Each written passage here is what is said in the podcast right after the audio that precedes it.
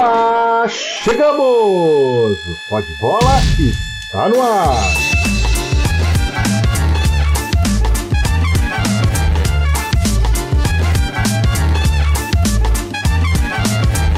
Muito bem, um grande abraço para você que se liga no site oesportista.com. Seja muito bem-vindo, está começando mais um episódio do Pode Bola após aí mais uma rodada do Campeonato Brasileiro. Acho que vão sete rodadas e o Palmeiras segue na liderança com 16 pontos né, e um asterisco aí por conta do jogo contra o Botafogo, que foi é, suspenso, diria assim, e vai ser reavaliado mais pra frente, mas se considerar e acho até que o Palmeiras deve ficar com os pontos desse, dessa partida, o Palmeiras estaria com 19 pontos, 4 a mais do que o segundo colocado, o Atlético Mineiro, com 15. O Santos é o terceiro com 14 pontos. Aí depois tem Flamengo Internacional, Bahia, Botafogo, São Paulo é o oitavo colocado com 12 pontos. Empatou na rodada aí com o Cruzeiro, 1 a 1 tropeço, diria. O jogo foi com o mando do São Paulo, né? apesar de ter sido no Pacaembu, o São Paulo que mandou na partida. Aliás, pouquíssimos torcedores hoje para acompanhar o São Paulo que está em crise, diria assim também. Em nono colocado, o Corinthians, com 11 pontos, que não jogou na rodada. Tem o confronto aí contra o Goiás, que foi adiado por conta do curto tempo entre duas partidas. Né? O Corinthians jogou pela Copa Sul-Americana na quinta-feira é, na Venezuela, até por conta da dificuldade de se mobilizar para o país vizinho, que vive problemas políticos, aí, sociais, enfim. E também tem o jogo da Copa do Brasil na terça-feira, jogo decisivo contra o Flamengo e assunto para a gente tratar hoje neste Pod Bola. Te convido a acessar o portal oesportista.com para acompanhar as notícias profundas, não diria nem notícias, né?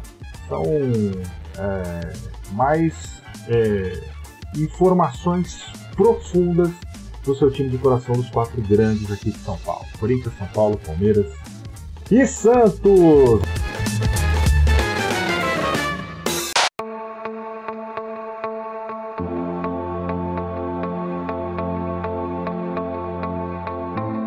Mais um Pode Bola comigo, sempre ele, Celso Paiva, vulgo Casinha comigo para tocar este Pode Bola. Tudo bem, Casinha? Tudo certo, tudo certo a todo mundo aí que escuta. Legal! É, Casinha, tava com saudade já disso Toda semana a gente tá junto aqui, mas confesso que eu tava com, é, com saudade. Eu ia fazer a piadinha Neymar, mas eu esqueci a frase, Casinha. Me ajuda aí. Saudade. Melhor não. Saudade do que a gente do nunca nem, viveu, é, é, do que a gente não viveu. eu tava prontinho pra fazer a piada, falhou, rapaz. Sou ruim de piada, viu, Casinha? Brincadeira, mas essa do Neymar aí também é só pra gente bater o papo agora aí, né, Casinha? Quer falar sobre? Você que é um, que é um cara é, totalmente. É, tem tudo a ver aí com essa, essa parte extra-campo. É o cara do BBB, é o cara né, das fofocas, Nelson Rubens. E aí, Casinha? Neymar se deu mal ou não? Sei, vamos ter que esperar apurar os fatos aí, entender mais ou menos o que aconteceu. Vai ter investigação policial aí em torno desse caso. Prefiro me abster até ter certeza do que aconteceu. Não, não vou dar minha opinião de um lado ou de outro não, depois não, não dar problema pro, pro meu lado também, né? Já deu um pouco pro Neymar, então melhor a gente É estranho, né? Um caso muito estranho aí. A menina foi para Paris e depois voltou, fez um. abriu um, um, um, um processo por isso é um BO, né? Um boletim de ocorrência na delegacia dizendo que foi estuprada. E, ixi, é um rolo. Aí o Neymar, para se defender aí, colocou no, no Instagram um vídeo falando um monte de coisa. Colocou até a conversa inteira, né? Que ele teve com a menina no, nesse tempo todo. Aí, então, uma história bem. Ma... Pô, e, e para come, começo de conversa, antes do Neymar se pronunciar, a história tão estranha, né? Porque voltou pro Brasil e aí fez um boletim de ocorrência. Bom, tudo bem, né? Ah, pode ter acontecido, sei lá, vai saber, né?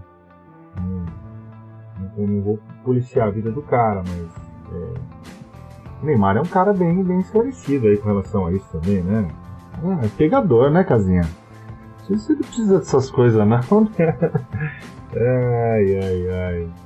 Mas ficou. É o que o Casinha falou, tem que esperar. Vai. Isso ainda vai ser. Vai ser tratado aí na justiça, né? Mas ao, ao que parece, pelo, até pelo, pelo relato do Neymar, não sei não se. É, não dá para saber, né, Casinha? Melhor ah, a gente ficar dá, quieta, não dá né? Pra saber, pode, pode ter acontecido alguma coisa um pouco mais grave. Ela, no momento, não ter querido fazer nada, até porque na teoria eu não sei se ele pagou a passagem, não, se foi algum amigo dele que pagou a passagem, ela resolveu vir pro Brasil e depois fazer. Não sei também.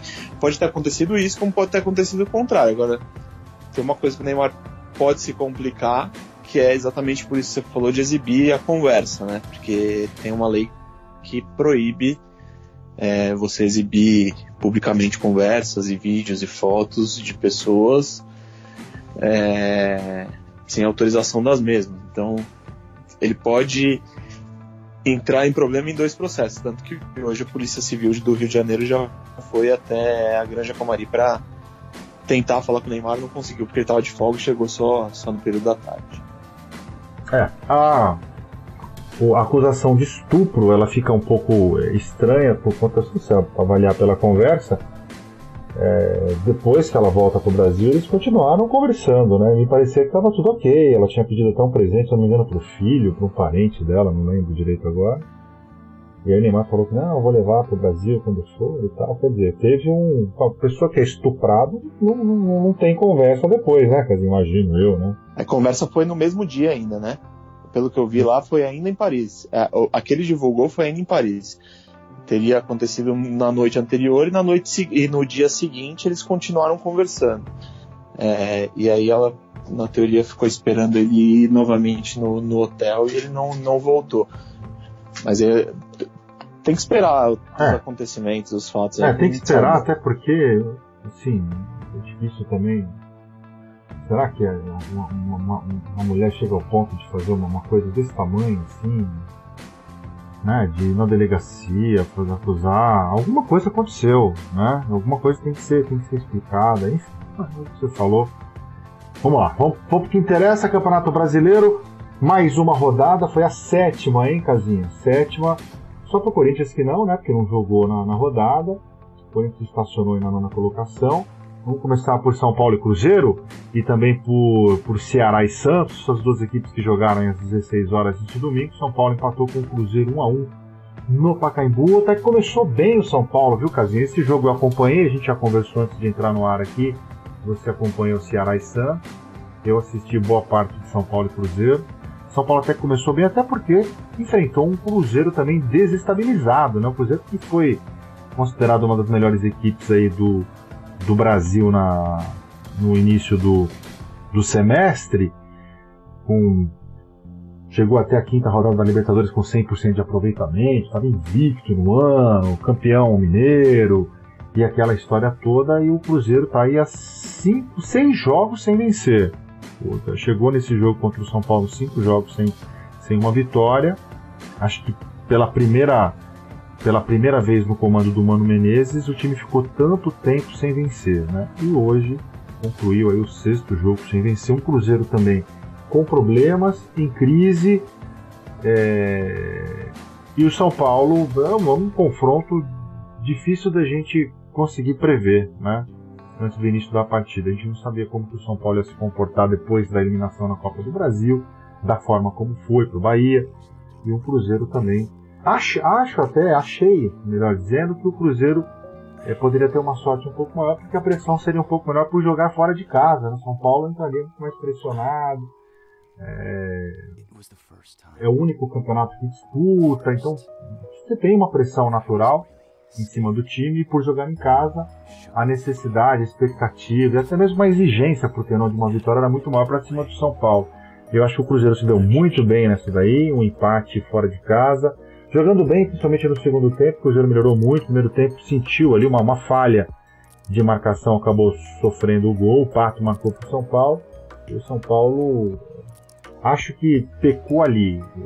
Depois de ter feito 1 a 0 deveria ter ido com tudo para cima. Preferiu administrar o resultado, não jogou de forma contundente é, para marcar o segundo gol, deu espaço, o Cruzeiro ficou com a bola buscando empate, e aí o São Paulo é, perdeu a chance ali de se aproveitar é, de um momento de, de, de, de, falta de estrutura do Cruzeiro por ter tomado o gol e aí o São Paulo acabou é, pagando o preço dentro do jogo, depois sofreu empate no segundo tempo.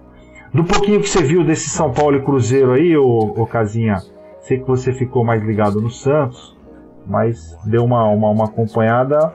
É, eu acho que assim, ficou de bom tamanho pro Cruzeiro, mas pro São Paulo é, pesou um pouco mais nesse empate, né, Casinha? É, do, você já tinha começado a falar aí da questão é, de uma pequena crise que as duas equipes vivem, né? E é dentro e fora de campo. Né? O Cruzeiro, depois das denúncias do Fantástico da semana passada, ainda está tendo ali muitos problemas políticos internos, com conselheiros pedindo a saída do presidente, mas uma parte pequena ainda de conselheiros, que não, não daria em nada ainda de saída de presidente, mas está vivendo um problema gigantesco fora de campo. E o São Paulo também está é, é, é, tá vivendo um problema fora de campo, mas muito mais por conta do que acontece dentro de campo também. Porque é, dirige, é, torcida pedindo saída do Leco, pedindo, pedindo saída principalmente do Raí. A história dele ter viajado para a França semana passada, mesmo já prevendo compromissos antes, já estava prevista essa viagem.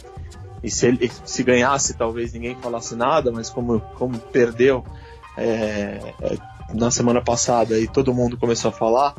Então isso aí começou a criar um, uma ebulição dentro de São Paulo, que culminou no protesto de ontem da torcida em frente ao CT da Barra Funda e continuou hoje também na chegada do time ao estádio, com, com pessoas presas ali na, na Praça Charles Miller por conta de confusões do lado de fora do estádio. Acho que isso aí tudo se reflete para campo nas duas equipes, né?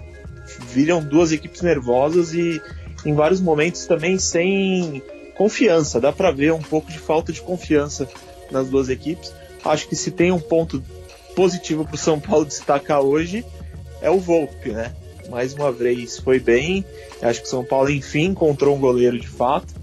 Acho que o Pato ter feito o gol também pode ser importante para desencantar depois dessa fase ruim do Pato, mas se você olhar o, o jogo por inteiro, o São Paulo teve uma grande chance de sair do Pacaembu, porque o jogo hoje foi no Pacaembu, com, com uma derrota, né? Se o Igor Vinícius não puxa ali o David no final do jogo, era uma derrota do São Paulo, e aí acho que a crise aumentaria ainda mais, mas mesmo empate já não foi bom, né? Porque como o campeonato está muito acirrado, como você falou aí da tabela de classificação, o empatezinho do São Paulo já fez ele dar uma boa despencada na tabela, né? Ele tava ali terceiro, quarto colocado, já caiu para oitavo e ainda com o Corinthians com um jogo a menos podendo ultrapassar também. Então, é uma situação bem, bem difícil para o São Paulo, até porque dentro de casa, se é um time que agora só tem o brasileiro como expectativa, perder pontos dentro de casa vai ser fundamental para ficar mais longe da briga pelo título. Então, é, se só resta essa fichinha para São Paulo apostar, colocar o all-in ali, né? No poker, como a gente diz. O all-in do São Paulo tá mais para derrota do que para sair da mesa do que para continuar se seguir perdendo pontos dentro de casa. E vale considerar também que os dois próximos jogos do São Paulo, que são justamente as duas rodadas aí que antecedem a parada para a Copa América, casinho São Paulo faz dois jogos fora, contra o Havaí na próxima rodada e depois o Atlético Mineiro, né, que aí é um adversário direto também na briga por cima da tabela. É, o Havaí perdeu na rodada pro, pro Internacional, tá na, na, na, zona do rebaixamento, vai usar esse jogo contra o São Paulo sem dúvida nenhuma para se reerguer aí nesse, nessa reta final é, antes da parada da Copa. Então são dois jogos duríssimos pro São Paulo, como o Casinho falou, todas as fichas de São Paulo no campeonato brasileiro. São Paulo, portanto, é o oitavo colocado, 12 pontos em 7 jogos. Só uma última coisa tá. que eu queria falar. O... A gente falou muito do Cuca na semana passada, né? Da parada ali do Cuca. Acho que as declarações dele depois do jogo do Bahia, ele até pediu desculpas depois é, pro elenco e tudo mais. Complica um pouco também a situação do Cuca dentro do elenco. Eu diria que ele não está ameaçado ainda, já foi questionado por isso, mas eu não vejo ele ameaçado ainda é, de demissão, apesar de ter uma parte de torcedores de achar que é, ele estragou um pouco o que o Mancini tinha feito na reta final do Paulista ali, mas a declaração dele de que é, tem jogadores que provavelmente já sabem que vão sair, e isso de certa forma, ele não deixou claro, mas deu a entender que de certa forma está contaminando o elenco e que vai passar por uma reformulação, acho que não pegou bem é, dentro do elenco e acho que pode complicar um pouco ali com os que vão ficar no fim das contas, né? Tem uma turminha ali que vai ficar que não deve ter gostado muito das declarações e acho que o Cuca vai ter que, que remanejar bem, ver como ele vai construir isso aí na sequência, principalmente na parada da Copa América, como ele vai reconquistar total confiança do elenco. Bem colocado, Casinha, bem colocado, isso é um problema. O Cuca vai ter que administrar realmente aí. Ainda bem que tem a pausa para a Copa América aí, que vai dar para o São Paulo se reorganizar e passa um pouco tempo, um pouco mais de, de, de um mês para colocar as coisas no lugar.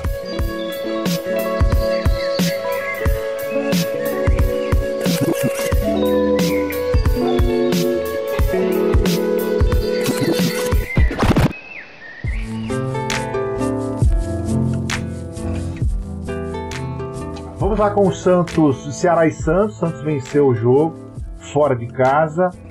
É, duas coisinhas eu queria uma perguntar pro Casinha, outra só para pontuar, né? O, o, Rodrigo acabou ficando de fora do jogo, porque não chegou aí a desconvocação da, da, da seleção por parte da, da CBF, aí o Santos achou que era um risco colocar o Rodrigo no jogo, enfim, o Rodrigo acabou é, não entrando em campo. O Rodrigo deve ficar no Santos aí até a, a pausa para a Copa, né? Depois vai embora, já está vendido desde o ano passado.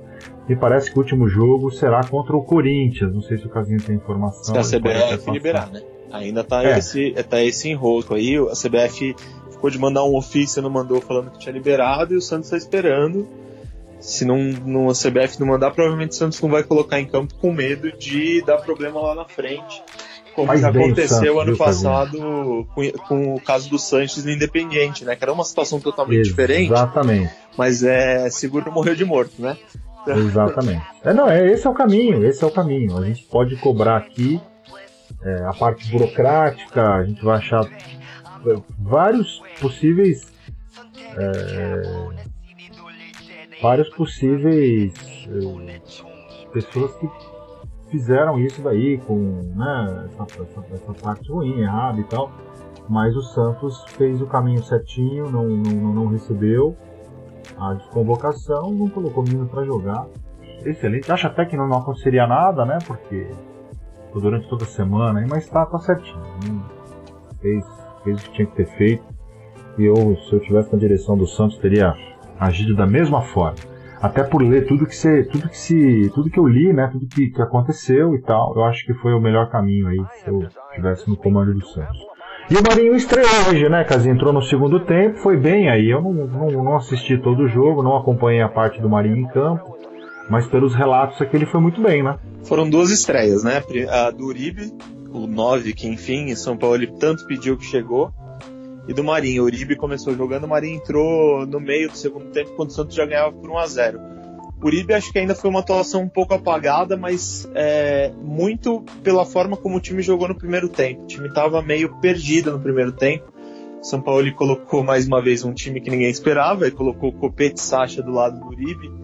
Copete não jogava fazia tempo no, no time do Santos, ele colocou, foi muito mal o Copete no primeiro tempo. Acho que a aposta do São Paulo foi ele mesmo percebeu que foi equivocada, que tirou no intervalo. E aí acho que isso complicou um pouco a atuação do Uribe. Mas enfim, chegou a camisa 9, vamos ver aí como vai ser a sequência no colombiano com a camisa do Santos. O Marinho entrou bem. Acho que o Marinho entrou é, já no momento que o Ceará estava pressionando, o Santos estava usando contra-ataque, o São Paulo, por isso colocou ele em campo, ele que era um cara de mais velocidade e jogou razoavelmente bem, teve uma, uma chance boa num chute de fora da área, conseguiu prender bem a bola, é, complicou um pouco a saída de bola do, Fortaleza, do Ceará e acho que é, tem tudo para nos próximos jogos assumir a posição titular, até porque quem joga por ali ou era o Rodrigo ou era o Delis, né? Então o Rodrigo, como você disse, vai embora, tem mais na teoria três partidas com o Santos e o Deli está com a seleção paraguaia, o que não caiu bem para o São Paulo também, a, a pedido do Delis e do Cueva para viajarem antes dessa, dessa partida contra o Ceará. O São Paulo esperava contar com os dois, os dois pediram para não, não viajar, e, e aí já foram embora para suas seleções. E o Cueva até, mais uma polêmica de, de Cueva, durante essa noite torcedores falaram que, que, teve um torcedor que reclamou no Instagram dele e ele disse que ele não, não pediu para viajar antes, que ele não foi relacionado. Então é, tem que ver como que o São Paulo ele vai falar isso nos próximos dias. A informação que tinha chegado é que os dois tinham pedido para não jogar e já se juntarem às suas seleções. O Eva no, no Instagram já falou o contrário. Então promete problemas com o São Paulo ali se for algo diferente. Vamos acompanhar as cenas do próximo capítulo. É Cueva, né? Cueva, desde que chegou, foi. A gente, o torcedor São Paulino é. já sabia. O torcedor Santista tá, tá, sentindo na pele ali o que, que as polêmicas de Cueva que o torcedor São Paulino já tá bem acostumado também. Mas o torcedor do Santos tem uma expectativa muito grande no Marinho, por conta até da saída do Rodrigo, né, o jogador que vem aí para substituir essa ausência. Você falou bem, tem o Délis Gonzalez também para a posição, mas é, você precisa ter, tem, tem que ter dois bons jogadores para a posição. Acho que o Santos consegue aí perder o Rodrigo e não sentir tanto. Até porque o próprio Sampaoli não utilizou tanto assim o Rodrigo. Acho que talvez até por conta de saber que ele não ele já está vendido, né? Então é duro você construir o time com uma peça e aí depois você perder essa peça. Ele já encontrou aí é, alternativas já visando essa, essa saída, né? E a entrada do Marinho hoje foi importante para isso. Eu acho que o Santos e a parada para para a Copa América vai ser importante também, até para o Marinho se adaptar, entrar no esquema, treinar também com o time. E a gente fala que vai ser muito boa para o São Paulo, né? Dar mais uma ajeitada na equipe.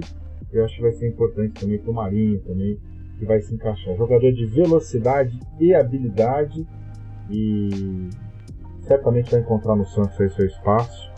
Até porque em outras equipes que ele que ele atuou, ele não conseguiu, ele não conseguiu jogar, jogou muito pouco, né? Em todas as equipes ele jogou, ele jogou muito bem. É, ele teve um, pequeno espaço em que ele foi bem, depois caiu de produção, não conseguiu dar sequência, enfim, são vários motivos. Mas aí eu acho que no Santos você chegou a hora do Marinho, viu? Eu gosto muito do, do futebol do Marinho. Certo? Entender o que, que acontece, que ele chega, arrebenta e depois cai de produção, né? Algo para ser trabalhado aí. Mas você vive essa expectativa também com o Marinho ou eu tô exagerando, Casinha? Não, eu acho que é isso mesmo. Acho que no Grêmio, ele até ano passado teve alguns momentos bons, mas aí acabou tendo aquela polêmica de quase que ele foi pro Flamengo e deu uma declaração que o torcedor gremista não gostou. E ali acho que degringolou a relação. E por isso que ele também não, não, não teve, não foi muito bem aproveitado pelo Renato nesse ano mas eu acho que é um jogador que vem agregar e o São Paulo a gente já viu alguns jogadores crescerem muito com o São Paulo. O torcedor flamenguista reclamava demais, pelo que eu via nas redes sociais, do Jean Lucas, o volante. E no Santos ele tem é, mudado totalmente a visão dele ali. Até no jogo Flamengo e Santos, o torcedor flamenguista falando muito da questão do, do Jean no Flamengo e Santos não, no Santos e Vasco, né? Que aí os cariocas puderam acompanhar o Jean Lucas mais de perto. É, e aí eu, eu, eu acho que o São Paulo tem, tem esse, essa qualidade, mudar um pouco a característica, colocar um pouco mais de senso tático nos jogadores. Acho que isso vai ser importante para o Marinha também, porque ele tem momentos que o Marinha é bem peladeiro, né? A gente olha é aquele jogador mais peladeiro, sem guardar posição, sem se preocupar tanto com a marcação. Então acho que, que o São Paulo vai ajustar, ajustar o menino ali. E o Santos agora tem uma, uma sequência bem complicada, né? Acho que é uma sequência que meio que define futuro de temporada, tá diria. Até pensando um pouco na parada ali, tem confronto com o Atlético Mineiro na Copa do Brasil no meio de semana. E depois tem outro jogo com o Atlético Mineiro, novamente em casa, pelo brasileiro, e depois contra o Corinthians. Então são dois times que estão no, na parte de cima da tabela, pode definir o futuro do Santos no brasileiro e também na Copa do Brasil, caso seja eliminado ou passe de fase.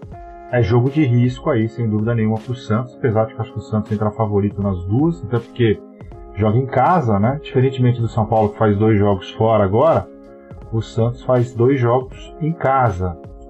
Com o Atlético em casa também, né? Os três é, jogos são em casa Belmiro. agora. É. O, o, ia ser no Pacaembu, o jogo de, de quinta-feira, o Santos tinha pedido para a CBF, a CBF não aceitou a mudança, então é, vai continuar no Pacaembu, não vai ser mais na Vila, e aí tem que ver como é que vai ficar os dois jogos seguintes, que o Santos tinha pedido para jogar no Pacaembu no fim de semana, o jogo do Brasileiro, e, e porque estava marcado primeiramente para Vila e o jogo contra o Corinthians que seria no Pacaembu, o Santos mudou para Vila. Então não sei como que ficou no fim das contas os dois jogos do Brasileiro. Certo é que o jogo com o Atlético Mineiro da Copa do Brasil vai ser no Pacaembu nessa quinta-feira. É, na tabela que eu estou olhando aqui na Globo.com tá Vila Belmiro o jogo do Santos. Geralmente eles mudam rapidamente quando se tem alteração, hein? Então, os dois jogos aí do Campeonato Brasileiro estão marcados para Vila Belmiro, pelo menos aqui no, na fonte que eu estou acompanhando. É, ah, então provavelmente não conseguiu mudar o jogo do Atlético do, do Brasileiro para o Pacaembu, que era a iniciativa do Santos. Primeiro era, era essa, mas talvez vai fazer os dois jogos na Vila Belmiro. E o jogo que ele queria levar para a Vila, que era o jogo com o Atlético de meio de semana, não conseguiu, vai ter no Pacaembu mesmo, mas promete casa lotada, né? é o que se espera de um jogo que vale vaga nas quartas de final da Copa do Brasil. Não, sem, sem dúvida nenhuma. É, o Santos vai com tudo aí pra cima do Atlético para garantir vaga na próxima, na próxima fase, nas quartas de final da Copa do Brasil.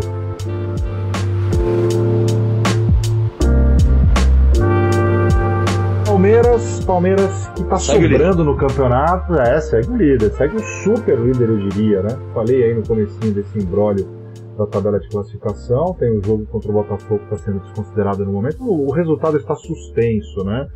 Vai, eu não sei quando que vai ser, se vai ser julgado, vai ser reavaliado por parte da CDF e tudo mais.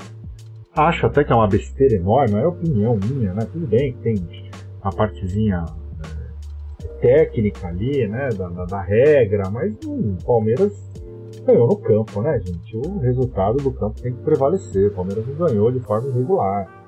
Ah, porque o pênalti foi marcado depois que a bola já tinha tudo bem. Nossa, uma coisa mais grave até entenderia. Tudo bem que regra é regra, regulamento é regulamento.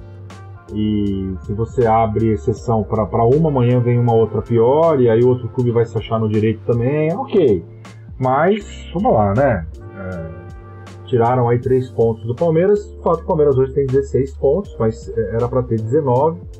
E quatro pontos a mais do que o Atlético Mineiro, né? E o, e o Palmeiras, diferentemente do São Paulo, faz dois jogos em casa, porque fez dois fora, né, no, no Campeonato Brasileiro, essa vitória que está sob júdice aí é, contra o Botafogo, o jogo com o mando do Botafogo, o jogo foi em Manaus, né, Casinho, em Brasília? Foi em Brasília. Foi, foi em Brasília, né, não foi no, no Mané Garrincha, ou Engenhão, como queiram. É, o Botafogo vendeu o mando, enfim, né? Vendeu o mando não, o mando do Botafogo vendeu a partida ali para uma empresa, inclusive é, a empresa do, do, daquele atacante lá, o Rony. O Rony que foi até preso no jogo, né? Dizer, um aí. Ainda tá, ainda tá. É. Ainda tá, tá em investigação toda essa questão, são uns 20 jogos já que tem essa questão de talvez fraude em bordeiro, que ele falava que tinha um público menor do que na verdade o público tinha no estádio. Aí fraudava ali até para na hora de pagar impostos pagar menos impostos. É. E, e, o Palmeiras jogou agora contra a Chapecoense fora de casa, 2 a 1 uma ótima vitória do Palmeiras, começou na frente, depois a Chapecoense empatou. Prontamente o Palmeiras fez o segundo gol, né, no finalzinho do primeiro tempo, e aí o segundo tempo o Palmeiras sofreu um pouquinho, a Chapecoense diria que foi melhor, né? Teve as melhores oportunidades, o Palmeiras chegou também, mas conseguiu administrar o jogo. Mais uma vitória, vitória importante. É difícil jogar em Chapecó e o Palmeiras consegue uma, conseguiu aí um ótimo resultado. E agora vai ter pela frente aí as duas, os dois jogos antes da, da pausa para a Copa América. Tem o Atlético Paranaense, o jogo no próximo sábado, no, no Allianz Parque, às quatro e meia da tarde. E depois fecha aí a participação nessa primeira parte do campeonato contra o Havaí, também no Allianz Parque, é, o jogo na quinta-feira, dia 13 de junho, às 8 horas da noite. Olha, chance pro Palmeiras já, já disparou, né? Mas chance pro Palmeiras é, abrir uma vantagem muito maior, visto os, os, seus concorrentes diretos aí, ó, Atlético e Santos, por exemplo, segundo e terceiro colocado, já, já se enfrentam aí. Né? Então quer dizer, haverá perda de pontos por parte de uma ou até mesmo das duas equipes, o jogo terminou empatado. Né? O Flamengo que é o quarto colocado, deixa eu pegar a tabela do Flamengo aqui só pra. Ó, tem o Fla-Flu aí no próximo, no próximo domingo, jogo no Maracanã. deve ser o quadragésimo Fla-Flu do ano, de tanto que é. teve no Campeonato Carioca. E pode ter mais aí também pela frente. É, e depois tem o CSA É, lá no Mané Garrincha. Que, que foi é... o, único time que tirou ponto do Palmeiras nesse campeonato, diga-se.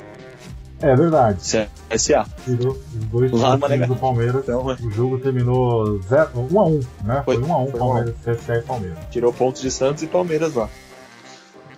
Pois é, o Flamengo quer que tenha o Fla-Flu. Diria até que contra o CSA o Flamengo é favorito, mas como você bem disse, claro, toda a atenção é importante nesse jogo aí também, mas o Flamengo acho que é favorito contra o CSA, mesmo jogando fora. Quem mais tem de que pode ameaçar? Corinthians, né? Porque o Corinthians, na teoria, a gente tem que contar que o Corinthians está com um jogo a menos. Se o Corinthians ganhasse. Verdade, e é um jogo contra, o Goiás. o Goiás na Arena Corinthians, quer dizer, é uma na chance. Arena Corinthians, o Corinthians, na verdade, estaria, se ganhasse, se ganhar do Goiás esse jogo a menos, ele vai para 14 pontos. Então, estaria na terceira posição na frente do Santos. É, e o Corinthians também tem uma, uma rodada é, dois, duas rodadas complicadas. Ó. Pega o Cruzeiro fora e depois o Santos também e um confronto que também né? tira a ponta ali de quem está embaixo, né? Como você disse. Também. É, o Palmeiras pode, com duas vitórias aí, tem todas as chances. Atlético Paranaense e, e depois o Havaí tem todas as chances aí de, de, de, fazer os seis pontos. E aí chegar a 22, onde poderia ter 25, e o segundo colocado vai 18 pontos, quer dizer, já abre 7 pontos em, em 9 rodadas, né? Quer dizer, é, o Palmeiras dá um passo enorme aí dentro do Campeonato Brasileiro, pode dar um passo enorme dentro do Campeonato Brasileiro, até para ficar mais tranquilo e poder se dedicar um pouco mais à Copa do Brasil e Libertadores, né, Casinha? O, time já, a, o elenco o elenco é muito bom, já tem um segundo time montado, né? Que eu acho que é pau a pau com qualquer outro time. O segundo time do Palmeiras é pau a pau com qualquer outro time do Campeonato Brasileiro. O primeiro vai ser favorito contra todo mundo, talvez contra o Flamengo, vai dar um bom jogo aí.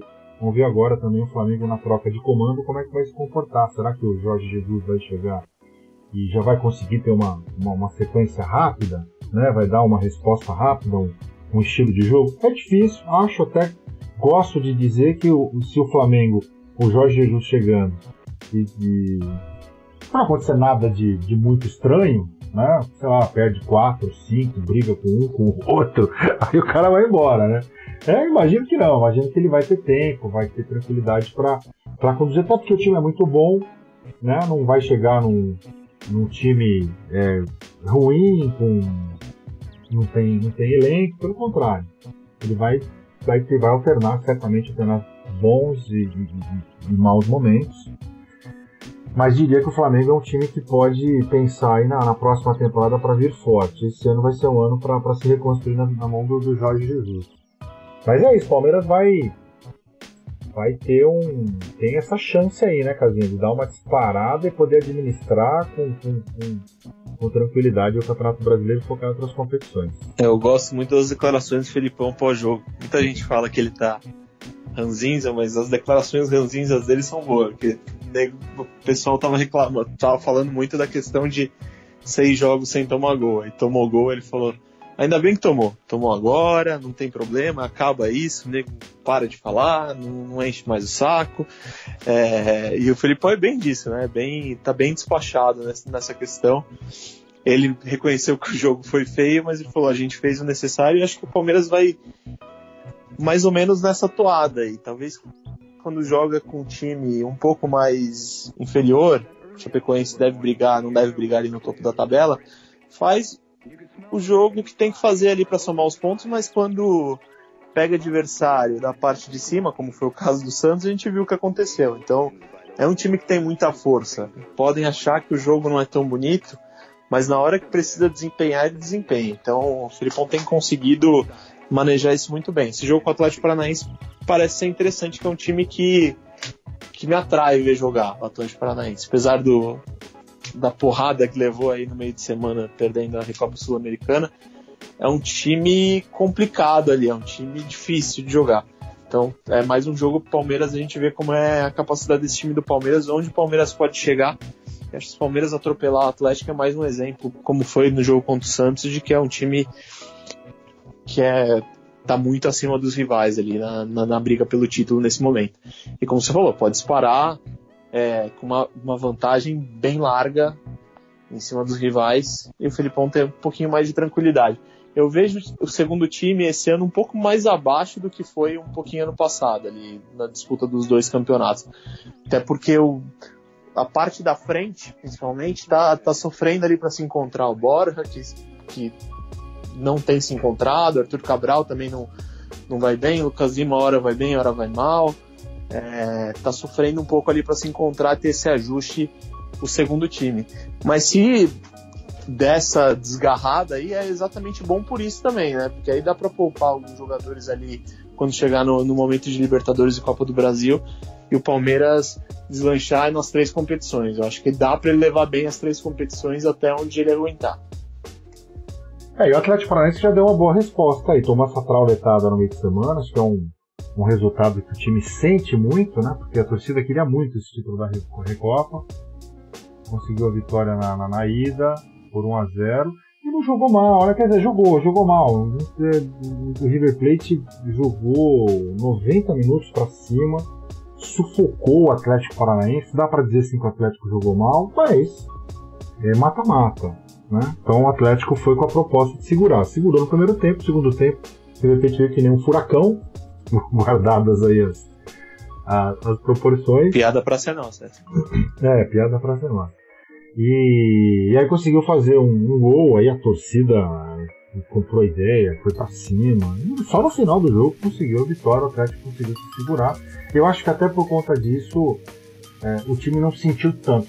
Sente a, a, perda do título, da conquista, mas da forma como foi, o time se segurou ali até os 45 minutos, né? Como tomou o segundo, e depois do terceiro gol, assim, o Atlético já tinha, tinha morrido no jogo, né? Tomou o segundo, já não tinha mais forças e aí tomou o terceiro ali, mas enfim, o Atlético já se recuperou já dentro do, do, do campeonato, com a vitória é, nessa rodada aí contra o Fluminense, 3 a 0 um, um, ótimo jogo contra o Fernando Diniz, que treinou o Atlético Paranaense ano passado, né? Começou o Campeonato Brasileiro. Foi substituído exatamente pelo Thiago Nunes, que hoje está no comando do Atlético. E se a gente lembrar, você estava falando do Flamengo, o Flamengo semana passada ganhou do Atlético, mas foi num sufoco gigantesco, né? O gol do Rodrigo Caio veio nos acréscimos, o gol de empate já veio perto dos acréscimos, então mostra a força desse time do Atlético. Muita gente diz que o Atlético é um quando joga em casa por conta principalmente do gramado sintético e outro como quando joga fora, mas eu acho que é um time perigoso, acho que é um time que pode complicar é, muito nesse Campeonato Brasileiro, tem um time bem arrumadinho. Pois é, jogo bom, jogo a gente falou, né? O Palmeiras é o favorito, mas o Atlético Paranaense sem dúvida nenhuma pode complicar aí para cima do Palmeiras. Vamos falar do Corinthians para a gente fechar o pó de bola. Corinthians que tem o confronto de Copa do Brasil, não jogou na rodada, como falamos aí o tempo todo, né? Teve esse jogo adiado contra o Goiás e provavelmente vai jogar só depois da, da Copa América. Vai demorar um pouquinho para esse jogo aí é, acontecer.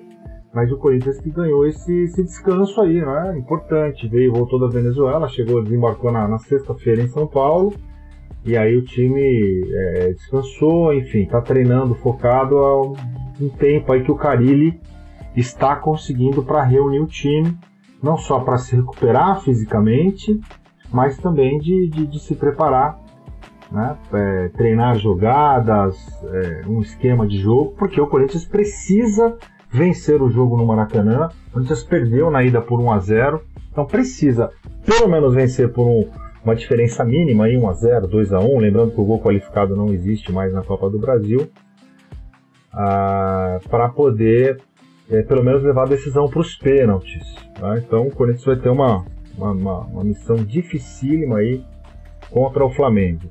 E não sabe se vai ter o Fagner ainda, né, Casinha? O Fagner que saiu do jogo da Venezuela com dores na coxa. Ah, o Fagner ainda não treinou depois disso, né? Segue fazendo tratamento para tentar. E se o Fagner não jogar, o Corinthians perde muito, né? Porque o Michel Macedo está bem abaixo aí do Fagner. O Fagner hoje é disparado o melhor jogador do Corinthians, né, Casinho? Talvez ao lado do, do Cássio. É, exatamente. Acho que o Fagner e o Cássio. E vai perder os dois, né? Não é um só, vai perder os dois de uma vez. É, para jogos decisivos ali. A gente falou de Corinthians e Cruzeiro, Santos e Corinthians, vai perder os dois para esses jogos do brasileiro mas acho que é um momento bom para o Corinthians tentar surpreender o Flamengo lá. O Flamengo conseguiu uma vitória boa contra o Fortaleza em casa, É, mas é ainda um time que vai passar por uma reconstrução, as coisas internas não estão muito bem é, azeitadas, o elenco estava muito com o Abel e o Abel saiu se sentindo traído, então eu não sei exatamente como que o elenco vê essa postura da diretoria do, do Flamengo na demissão do Abel. O Jorge Jesus só deve chegar, só chega mesmo depois da, da Copa América. É, então é uma, é oportunidade para o Corinthians tentar surpreender o Flamengo é, jogando fora de casa. Mas é importantíssima a presença do Fagner. Você estava falando do Fagner agora, é importantíssimo se ele, se ele conseguir entrar em campo. Porque muda muito ali. Por mais que o Michel Macedo não seja é, um reserva tão abaixo, é, o Fagner é, ele tem um poder de liderança ali dentro muito grande, é um poder de, de é, cativar o elenco, levar o time para cima em momentos que o time está no sufoco, que se ele não tiver em campo, acho que complica muito mais é, a chance do Corinthians de passar de fase e avançar para as quartas de final. Mas o Corinthians está no tudo ou nada nessa partida, né? Se tem uma vantagem é essa. É, é um jogo tudo ou nada para o Corinthians se o Flamengo, Flamengo talvez tenha muito mais a responsabilidade agora de sair com a classificação depois do que fez no jogo de ida do que o Corinthians. Então, vai como franco atirador, se der certo, deu certo e classifica para a próxima fase. É, o Ramiro tá de volta, vai estar disponível. Se Essa história foi bem, bem estranha também, né? Porque o Corinthians não divulgou, divulgou o Ramiro na lista de relacionados e do nada o Ramiro não, não tava na viagem. E aí muito se diz que foi porque por conta da questão de eh, o Corinthians liberou Pedrinho e Matheus Vital para a seleção. Na teoria, substituto ideal para os dois era o Ramiro, né? E aí não foi. Acho que a diretoria até ficou um pouco receosa ali de como ia pegar o fato do Ramiro não poder jogar. Mas aí na última hora acabou divulgando ali no dia anterior, é, acabou divulgando que, que, o Ramiro não tinha viajado. Vai ser uma situação bem, bem estranha essa, essa história do Ramiro. Mas o que, que, você achou que foi o Casinho? Não, ele já não estava bem, só que eu acho que é exatamente isso. O Corinthians é, perdeu, é, liberou dois jogadores para a seleção olímpica em Toulon, né? Matheus, Matheus Vital e Pedrinho. Que são exatamente jogadores que jogam ali por aquele lado direito. É, acho que o Corinthians temeu que, que desse uma repercussão negativa ter liberado os dois e o Ramiro tá machucado, que era, na teoria ficaria sem três opções pro setor. Mas enfim, das contas, o Corinthians passou Corinthians passou pelo Ah, eu entendi, entendi, Casinha. Agora entendi com relação à história do Ramiro. O Corinthians tinha dois jogadores que ficaram de fora, né? Por conta da, da, da seleção olímpica, que é o, o Matheus Vital e o Pedrinho. E aí ficou estranho o Ramiro ter se machucado e tal. Mas é, eu, eu consegui te entender. tava achando estranho, mas porque, porque eu sei que o Corinthians esqueceu de avisar a imprensa que o Ramiro não tinha viajado, né? eu participo de um, de um grupo aqui de imprensa do Corinthians e lá realmente é, perguntaram, ué, o Ramiro não foi? Aí eu, ah, desculpa, pediram desculpa, inclusive, a assessoria do Corinthians, né? Através do Denis. Que não, de não ter informado antes, realmente o Ramiro não, não, não viajou, estava com problema na coxa. Então, eu entendi agora é, o, o, que se passou na cabeça das pessoas aí pro Corinthians ter esquecido, né, entre aspas, de avisar a imprensa que o Ramiro não tinha condições de jogo. Mas, tá de Mas volta no fim aí, das contas também é, não mudou em absolutamente nada o placar. O Corinthians jogou bem, mesmo sem Matheus Vital, sem Pedrinho, sem Ramiro. Passou com tranquilidade pelo Lara. Mas como eu estava dizendo mais cedo com você, é, o que a torcida tem pedido é a entrada do Matheus Jesus. Eles querem ver um pouco o Matheus Jesus jogando. Estranharam ele ter colocado o Richard ali quando o jogo já estava praticamente ganho e não deu uma oportunidade para o Matheus Jesus, mas é, são uma, algumas opções extras que o Carilli vai ter aí. Eu acho que ele, o Carilli é muito é, cauteloso nessas questões, né? Então ele vai saber o momento certo do Matheus Jesus estrear, o momento certo do, do Everaldo estrear também. É, acho que o Corinthians vai se ajeitando. Tem se ajeitado muito bem nessa temporada, nessa sequência de temporada. É, não tem nenhum desespero para estrear esses caras, né? Tanto o Everaldo quanto o, quanto o Mateus Jesus. Acho que não tem esse essa super necessidade. Seria importante. O Everaldo principalmente, que é um, um, um cara que vai substituir aí, vai brigar com, diretamente com o Cleison, que vai fazer o Cleison manter o alto nível e às vezes até substituir quando necessário, ou é, virar o titular, colocar o Cleison no banco. A gente sabe que com o Carilli não tem essa não, ninguém joga com o nome lá, né? Vai quem, quem tiver melhor. E eu acho que ele também tá. É... O Carilli tem, tem noção de que quando um jogador chega no Corinthians é tudo muito diferente, né? É tudo muito grande, tudo é maior, tudo é mais, é mais complicado. Então é legal se tiver a possibilidade de esperar o cara se acostumar um pouco mais, é, não só com a estrutura nova, né, com o dia a dia, mas também com um elenco novo, são novos colegas e tudo mais. Você tem essa possibilidade, é legal porque eu acho que a chance de dar certo é maior quando eles estrearem. Né? Se o cara chega no, na, na, sexta e já tem que jogar no domingo, aí você tem uma chance de queimar o cara, de repente ele não está 100% pronto, não vai bem e tal. Algo até que aconteceu com o Sornosa, apesar que o Sornosa teve a pré-temporada inteira para se ambientar com o time. Mas quando ele estreou, né, é, a gente não viu o Sornosa do Fluminense, né, viu um jogador mais tímido em campo. Agora que ele está se soltando, e o Carilho insistiu muito com, com o Sornosa, fez jogos ruins e o Carilho insistiu, não, ele vai dar resposta, vamos esperar, vamos esperar, vamos insistir. Eu acho isso positivo. Então eu acho que o torcedor corintiano confia muito no Carilli com relação a isso. Se não colocou ainda o Everaldo e o Matheus Jesus, acho que não, não, teve nem tempo de colocar, né? Teve um jogo só para escalá-lo. Então não tem, não tem pressa, até porque ele vai brigar com, com o Júnior Urso, imagino eu ali. Essa é a, é a função dele e o Corinthians ele tá muito bem servido. Né?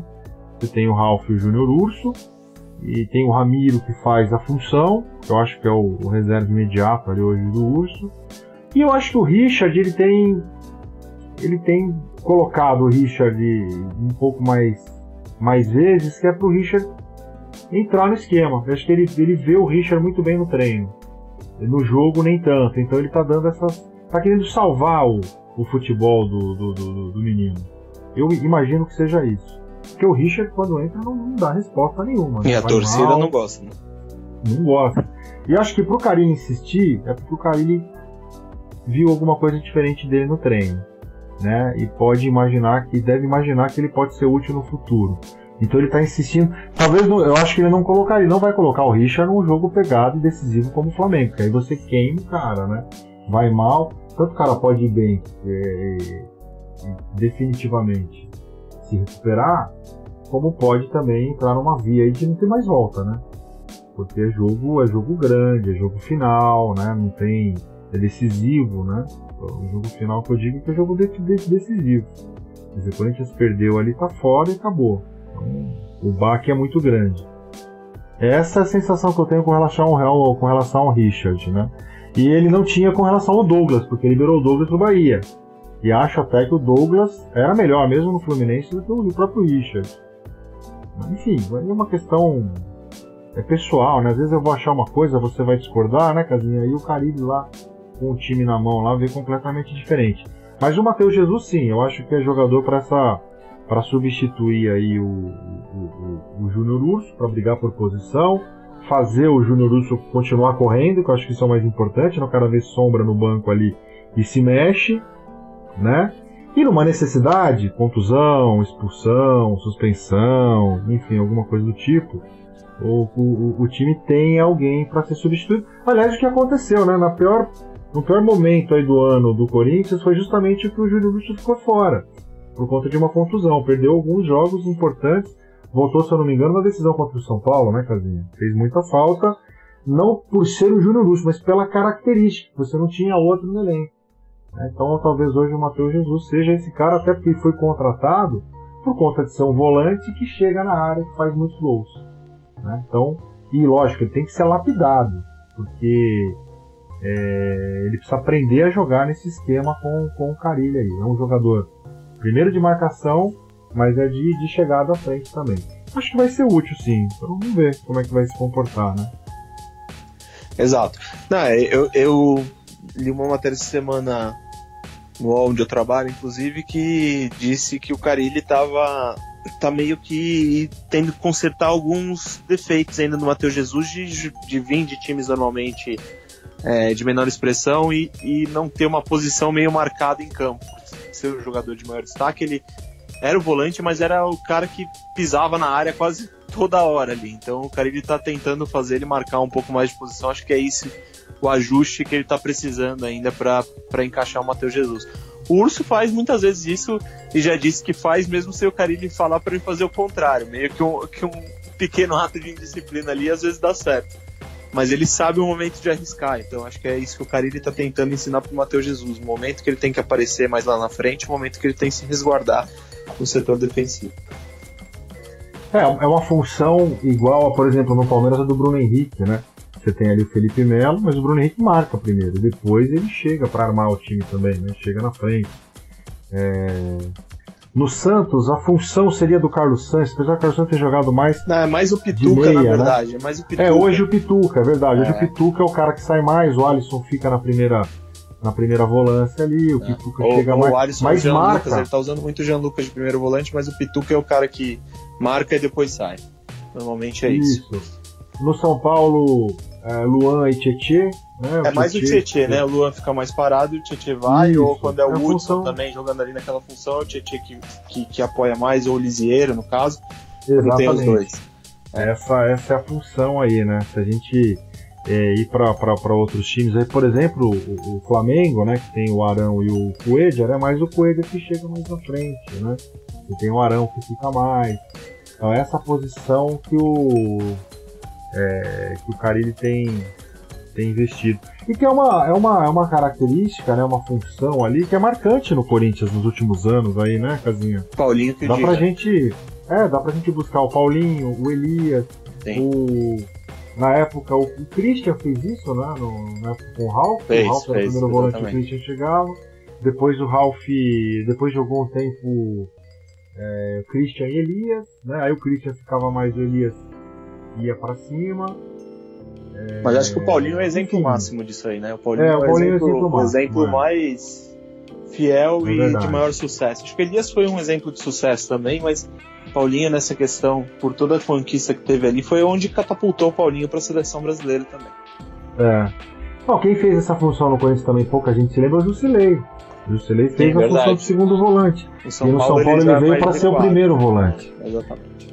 É. E eu lembro que depois o Jusilei, a gente acompanhou a primeira temporada dele lá no. Eu não vou lembrar o nome do time agora na Rússia, mas a gente acompanhou no Terra, né? É, a gente transmitiu o campeonato russo. Mas foi o Anzi, né? Ele jogou no Anzi? Anzi Mashikala Halala. é, o Anzi, vai. No Anzi. Ele jogava como atacante no Anzi. Ele era ponta no, no, no Anzi, né? Então, quer dizer, é, é, é um sempre, o Jusilei sempre foi um jogador de frente. E aí no, no São Paulo, acho até, inclusive nas transmissões da rádio que eu faço lá, que eu tive a oportunidade de fazer jogos de São Paulo, principalmente ano passado, né? Porque esse, esse ano aqui o Jusilei jogou muito pouco, mas ano passado o Jusilei era o primeiro volante. Eu acho que era um erro de, de identificação do jogador. Até por conta de que o São Paulo é, não, não conseguiu parar com o treinador. Né? Então o treinador não conseguia fazer esse tipo de avaliação porque não tinha tempo. Pegava o Jusilei achava que era o primeiro volante, ele não é. Ele rende mais. Até porque ele, ele é muito pesado para primeiro volante. O primeiro volante tem que ser mais rápido, né? Uhum. É, é o cara que dá sustentação na zaga, tem que correr junto ali, né? Enfim, mas é. Mas é isso, o Matheus Jesus é para essa função aí. Eu achei até que o Ramiro seria para isso, viu, Casinha? Quando o Ramiro chegou no Corinthians. É que o Ramiro chegou a jogar um tempo no Grêmio nessa posição aí mais aberto pela direita. Renato é. usou muito ele jogando pra quando, quando, o Corinthians trouxe o Ramiro, eu falei, bom, é para jogar do lado do Ralf, que era a posição que o Corinthians tinha necessidade, né? O Júnior não estava ainda no time. O Júnior chegou, chegou depois. Tanto que ele jogou por ali, né? O Ramiro. Mas depois perdeu posição, enfim. Né? O Richard jogou, o Aral jogou ali, quem mais jogou? O Thiaguinho, né? Uhum. Enfim. Mas é, acho que esse modelo tático de que há mais de uma década que o Corinthians tem implementado no setor, essa função, essa característica é muito importante. E legal que tenha mais de um, né? Você tinha só um jogador, na falta dele o time sente muito mais. Acho que é nisso que pensa o Caribe. Mas é isso então, Casinha. Fechamos mais um pó de bola. Falamos até do Neymar, hein? Falamos de fofoca. Que coisa, hein? Falamos mais ou menos. Quer dar um palpitão aí pra Corinthians e Flamengo? Olha, difícil, hein? difícil. Mas eu ainda acho que passa o Flamengo. Ainda acho. Você acha que passa o Flamengo? Ainda acho. É, eu também acho que é jogo para empate, viu? Eu é acho jogo... que eu acho é, é, por mais que seja um momento, é, como eu falei, turbulento no, no, no Flamengo, é, acho que se o Abel tivesse lá ainda, talvez seria mais complicado até do que é, sem o Abel. Acho que o time, por mais que ainda esteja um momento turbulento, como eu disse, um cenário bom para o Corinthians, é, acho que com o Abel a torcida ia perder a paciência rápido se o Flamengo não fizesse gol. Agora me parece que a torcida vai ter mais paciência é, com o time, exatamente porque ela conseguiu cumprir o objetivo que ela queria, que era, que era a cabeça da Abel, né? Como foi como a gente viu no jogo do Atlético Paranaense. É, por um lado você tem um time que realmente pode estar mais leve nesse sentido aí, né? Que é da torcida é, tolerar mais e tudo mais. Como você também pode ir pro outro lado do time que está sem comando, né? Tá sem um, um, um, cara que organize melhor as ideias ali. É... E é jogo grande, é jogo que você precisa de comando, é jogo que você precisa de rumo. Então, realmente, é difícil, é muito difícil a gente prever. Até porque Corinthians e Flamengo é, é, é jogo muito grande. E o Corinthians é, tem revertido na, nas últimas nos últimos decisões, tem, tem revertido resultados. Né? É um time que gosta mais de segurar resultado, né? constrói no primeiro, administra no segundo, é duro você. Como foi no Racing. o Corinthians assim. O jogo do Racing é. foi mais ou menos isso, né? É, exatamente. E mas tem aí. É, eu diria que é mais contra o Palmeiras, a final do contra o Palmeiras ano passado, acho que tem mais. Não, mas esse, esse, mas esse aí, né? ano né? até, até com o Santos tudo bem, que foi bastante criticado, mas se não tivesse conseguido o resultado no primeiro jogo, talvez complicasse mais. Acho que é, é, por isso que eu também ponho o Flamengo um pouquinho na frente. Quero ver como o Corinthians vai sair precisando ir para cima, entendeu? Eu acho que o, time do Carilli ainda não, não, encontrou nessa temporada um momento que ele precisou ir para cima. É, a gente está concordando em, em, palavras diferentes. Eu acho que é isso. O, o, estilo do Corinthians é mais de segurar o segundo jogo, né? De fazer o placar no primeiro. Foi assim nas decisões do Paulista, abriu vantagem contra o, o Santos, depois segurou. Contra o São Paulo, fez um bom primeiro jogo, empatou 0 a 0 depois resolveu em casa. Corinthians geralmente precisa da casa para resolver, né? ou do, da casa do adversário para se segurar. Agora o momento é completamente diferente da casa do adversário para resolver. Né? O, o retrospecto favorável ao Corinthians mais recente nesse tipo foi a final do Campeonato Paulista do ano passado contra o Palmeiras. O Corinthians perdeu em Itaquera de 1 a 0 e depois conseguiu buscar o título jogando no Allianz Parque, né? Precisou reverter uma situação muito parecida com a dessa aí do Flamengo. Fechado, Casinha? Fechou. Vamos de Belo de novo ou não? Você quer trocar o som aí hoje? Não, pode ser. Pode ser. Pode ser? Pode. Você nunca escolhe, hein? Acho que é o ah, momento, né? Porque só eu escolho. Você, você é o cara, mano. Não, escolhe uma vez aí. É o Belo. Vamos de Belo, cara. Então eu vou escolher o Belo também, pra, pra, pra tá te agradar. Você não sabe tá nenhuma bom? música dele, mas tudo bem, vamos nessa. Já sei uma que chama Mel. Mel? Não, não deve Céu. ser Mel o nome da música, né? Eu mel, acho que não céu, é Mel, não. Meu, meu Mel. Que era a música tema da novela, da novela. do Petrúquio lá, lembra? Era, eu não lembro qual oh, novela. meu favo de mel. Chocolate com pimenta? Oh, não sei nem como é que é que começa a falar começa desse não me chamando de favo de mel. É meu favo de mel. Não me chama de favo de mel. Meu favo de mel. Não me chama de favo de mel. Não, acho que devia ser, acho que era chocolate com. Acho que era o cravo e a rosa. Ou o cravo e a rosa. Não, era o cravo e a rosa. Muito bem, noveleiro, hein? Noveleiro, hein? Parabéns. Sabia desse seu lado. Sabe, sabe tudo. Crave a rosa, Petrúquio e meu favo de mel. Isso, exatamente. Essa aí mesmo. Que Mas... coisa, hein? e não via novela, tá? Ah, tá é bom. A... Agora fala isso, tá certo. Vai pôr a culpa na Nayara, falar que ela via. Não, vou pôr a culpa na minha mãe dessa, vou pôr a culpa na Dona Tereza. Porque a Dona Tereza agora tá com uma historinha de ficar mexendo no YouTube aí e ela achou. Os podcasts? Não, ela achou na, no YouTube é, a novela Crave a Rosa. Tem. Sei lá, alguém foi e colocou a novela no, no YouTube e tá lá todos os episódios, né? É. Então pô, então, pede pro tem... por essa aí, então. Outro tá dia eu fui lá ver o Pitoco e aí eu. Eu vi lá. É, aquela velha desculpa, tava zapeando o canal e, e acabei parando tava... ali. É, Tava eu tocando é a é. música do Belo, eu falei, ué, caramba, será que eu- minha mãe tá ouvindo podcast? Eu tava assistindo Crave a Rosa com o Petrucci e meu pai. Aí parei de assistir com ela, né? Entendi. Uma sala com a dona Tereza. Tá bom. Fechou Gente, com a gente acredita.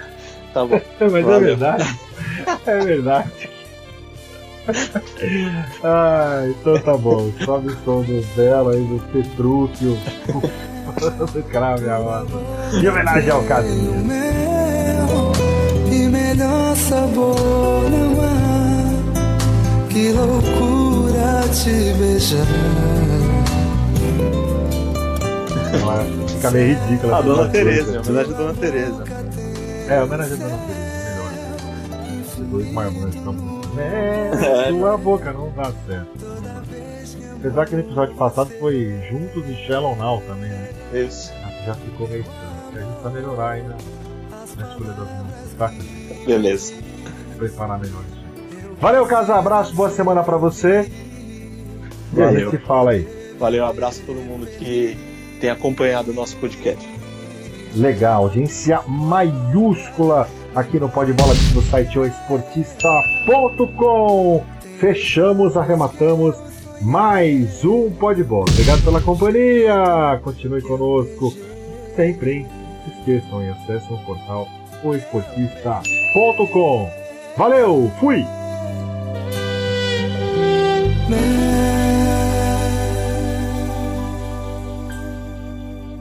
Esse podcast é um oferecimento de O Esportista e foi editado por Valder Souza e Rafael Prado.